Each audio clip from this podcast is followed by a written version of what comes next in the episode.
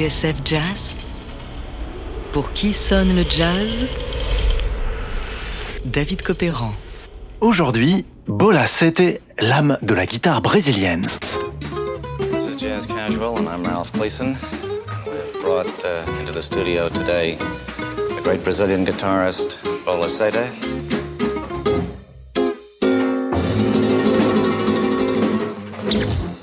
Qui est cet homme qui ose défier Dizzy Gillespie sur son propre terrain, promenant tranquillement sa guitare sur l'une de ses compositions les plus périlleuses, Tour de force? Eh bien, c'est Bola Sete, un Brésilien à la peau couleur d'encre, au sourire ravageur et aux cheveux crépus, qui ressemblait à s'y méprendre au grand Edson Arantes do Nascimento, dit Pelé, le roi du ballon.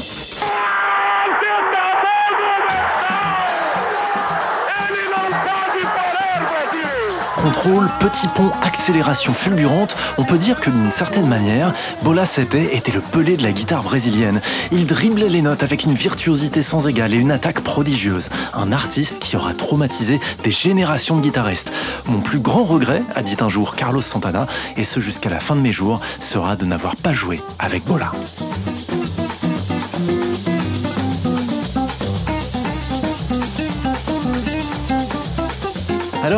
Qui était vraiment Bola Sete Eh bien, pour le savoir, direction à Rio. One day, a clipper ship will touch down in Rio, and a dream will begin to come true for you.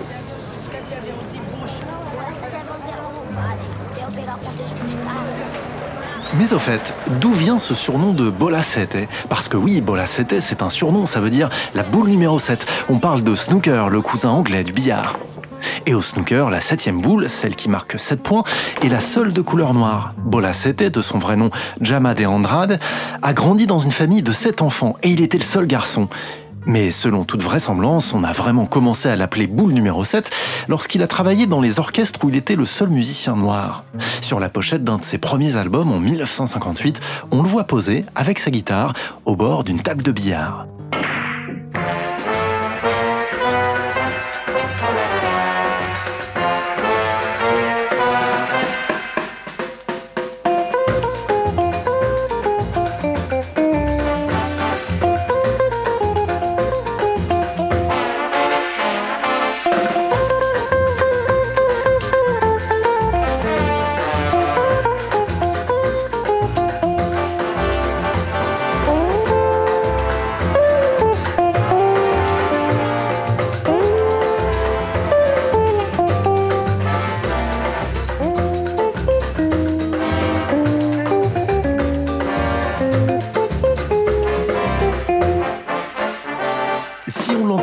La guitare électrique avec un jeu tout en single note et un son légèrement granuleux qui le rapproche du guitariste hongrois Gabor Zabo, Bola Sete vient d'abord de la guitare classique et du folklore brésilien.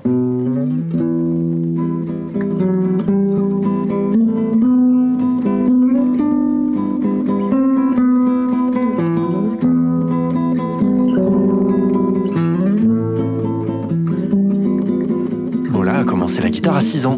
Issu d'une famille pauvre, il est adopté par un couple bourgeois qui l'envoie à l'école, une famille dans laquelle on écoute de la grande musique. Pendant la Seconde Guerre mondiale, le jeune homme est envoyé dans une ferme à l'intérieur du pays pour éviter la conscription.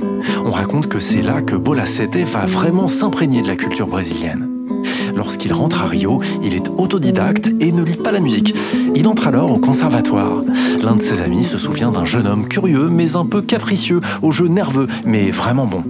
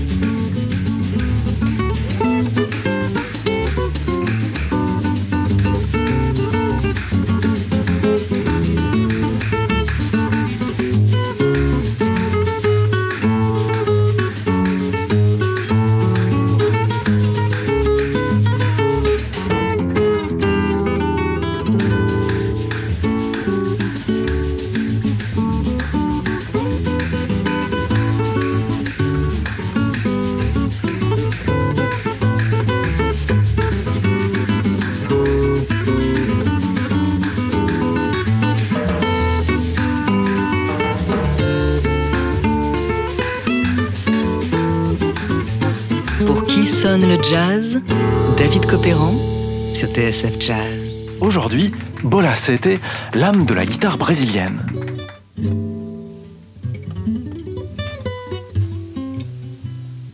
Le morceau que vous venez d'entendre s'intitule Influencia do Jazz. Inutile de traduire. En revanche, cela dit beaucoup du grand bain musical dans lequel Bola a grandi. Parmi ses héros, il cite Django Reinhardt et Charlie Christian, George Van Epps et Oscar Moore, le guitariste de Nat King Cole.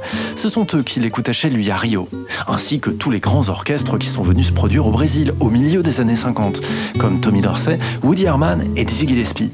Pour Bola, tenter sa chance aux États-Unis, le pays du jazz, était une idée fixe, un rêve qu'il réalisait en 1959.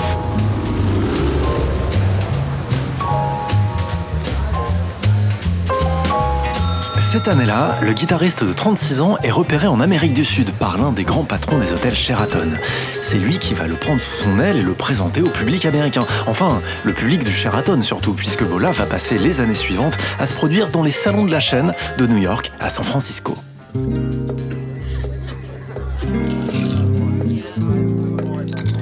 Ainsi, l'histoire de Bola Sete aurait pu en rester là, condamné à jouer les faire-valoir devant un public qui l'écoute à peine, indifférent à sa musique pourtant si singulière. Or, le destin va en décider autrement. Soir, à San Francisco, le trompettiste Dizzy Gillespie franchit la porte du lounge et tombe nez à nez sur ce prodigieux guitariste venu du Brésil. Nous sommes en 1962, la fièvre de la bossa nova aux États-Unis en est à ses tout débuts et personne ne connaît Bola Sete, ce drôle de type qui danse comme un beau diable derrière sa guitare. Alors, ni ni deux, Dizzy fait fonctionner son réseau et quelques semaines plus tard, le public du Monterey Jazz Festival découvre Médusé, le jazz samba de Bola Sete. Thank you very much. Thank you very much. Now we like play regional composition. It is so samba.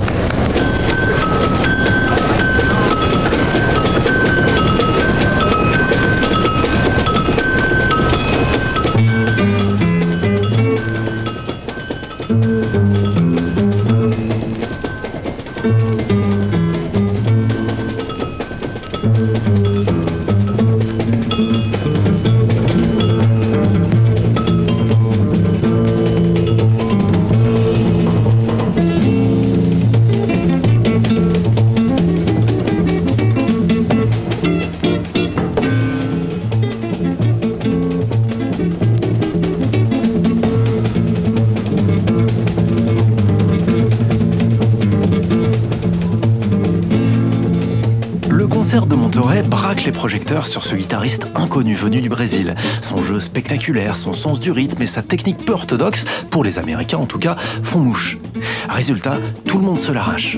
Dans le magazine Billboard, on apprend que Duke Ellington aimerait bien enregistrer avec lui, mais c'est un autre pianiste qui va décrocher la timbale. En 1964, Vince Garaldi n'a pas encore écrit le thème de Charlie Brown et des Peanuts, mais comme tout le monde, il a déjà sorti son disque de bossa nova. Pianiste décoratif, lui-même reconnaît qu'il n'est pas un grand musicien, juste un compositeur de mélodies populaires, Vince Garaldi est l'exact contraire de Bola Sete, le flamboyant, le charismatique. Et pourtant, leur duo va connaître un incroyable succès le temps de trois albums.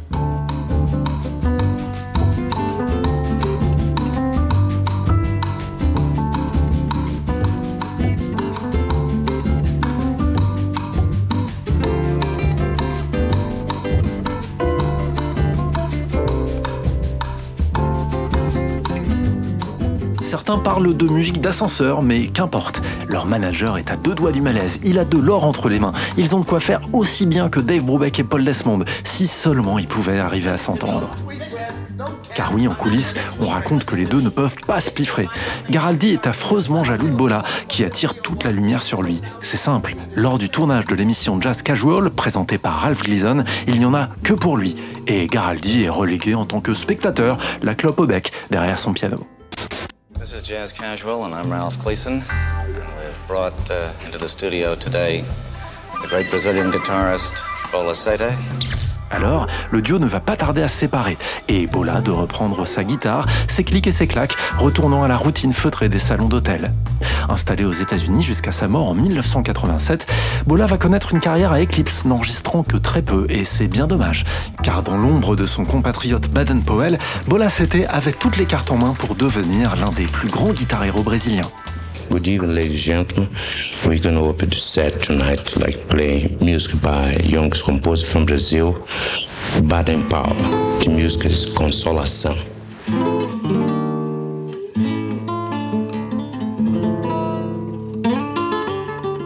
Pour redécouvrir Bola Sete, chiné Bossa Nova et surtout Tour de Force, gravé pour Fantasy en 1963. Mais d'abord, jetez-vous sur Samba in Seattle, qui vient de paraître sur le label Tompkins Square. Un recueil d'inédits enregistrés en concert entre 1966 et 1968. Un authentique trésor pour rendre justice à ce musicien un peu oublié qui, selon le critique et historien du jazz Ted Gioa, n'a eu de tort que de se trouver au bon endroit, certes, mais au mauvais moment. Arrivé trois ans trop tôt aux États-Unis, alors que personne ne parlait de la bossa nova, il aura manqué de peu l'opportunité de devenir l'un des pionniers du genre.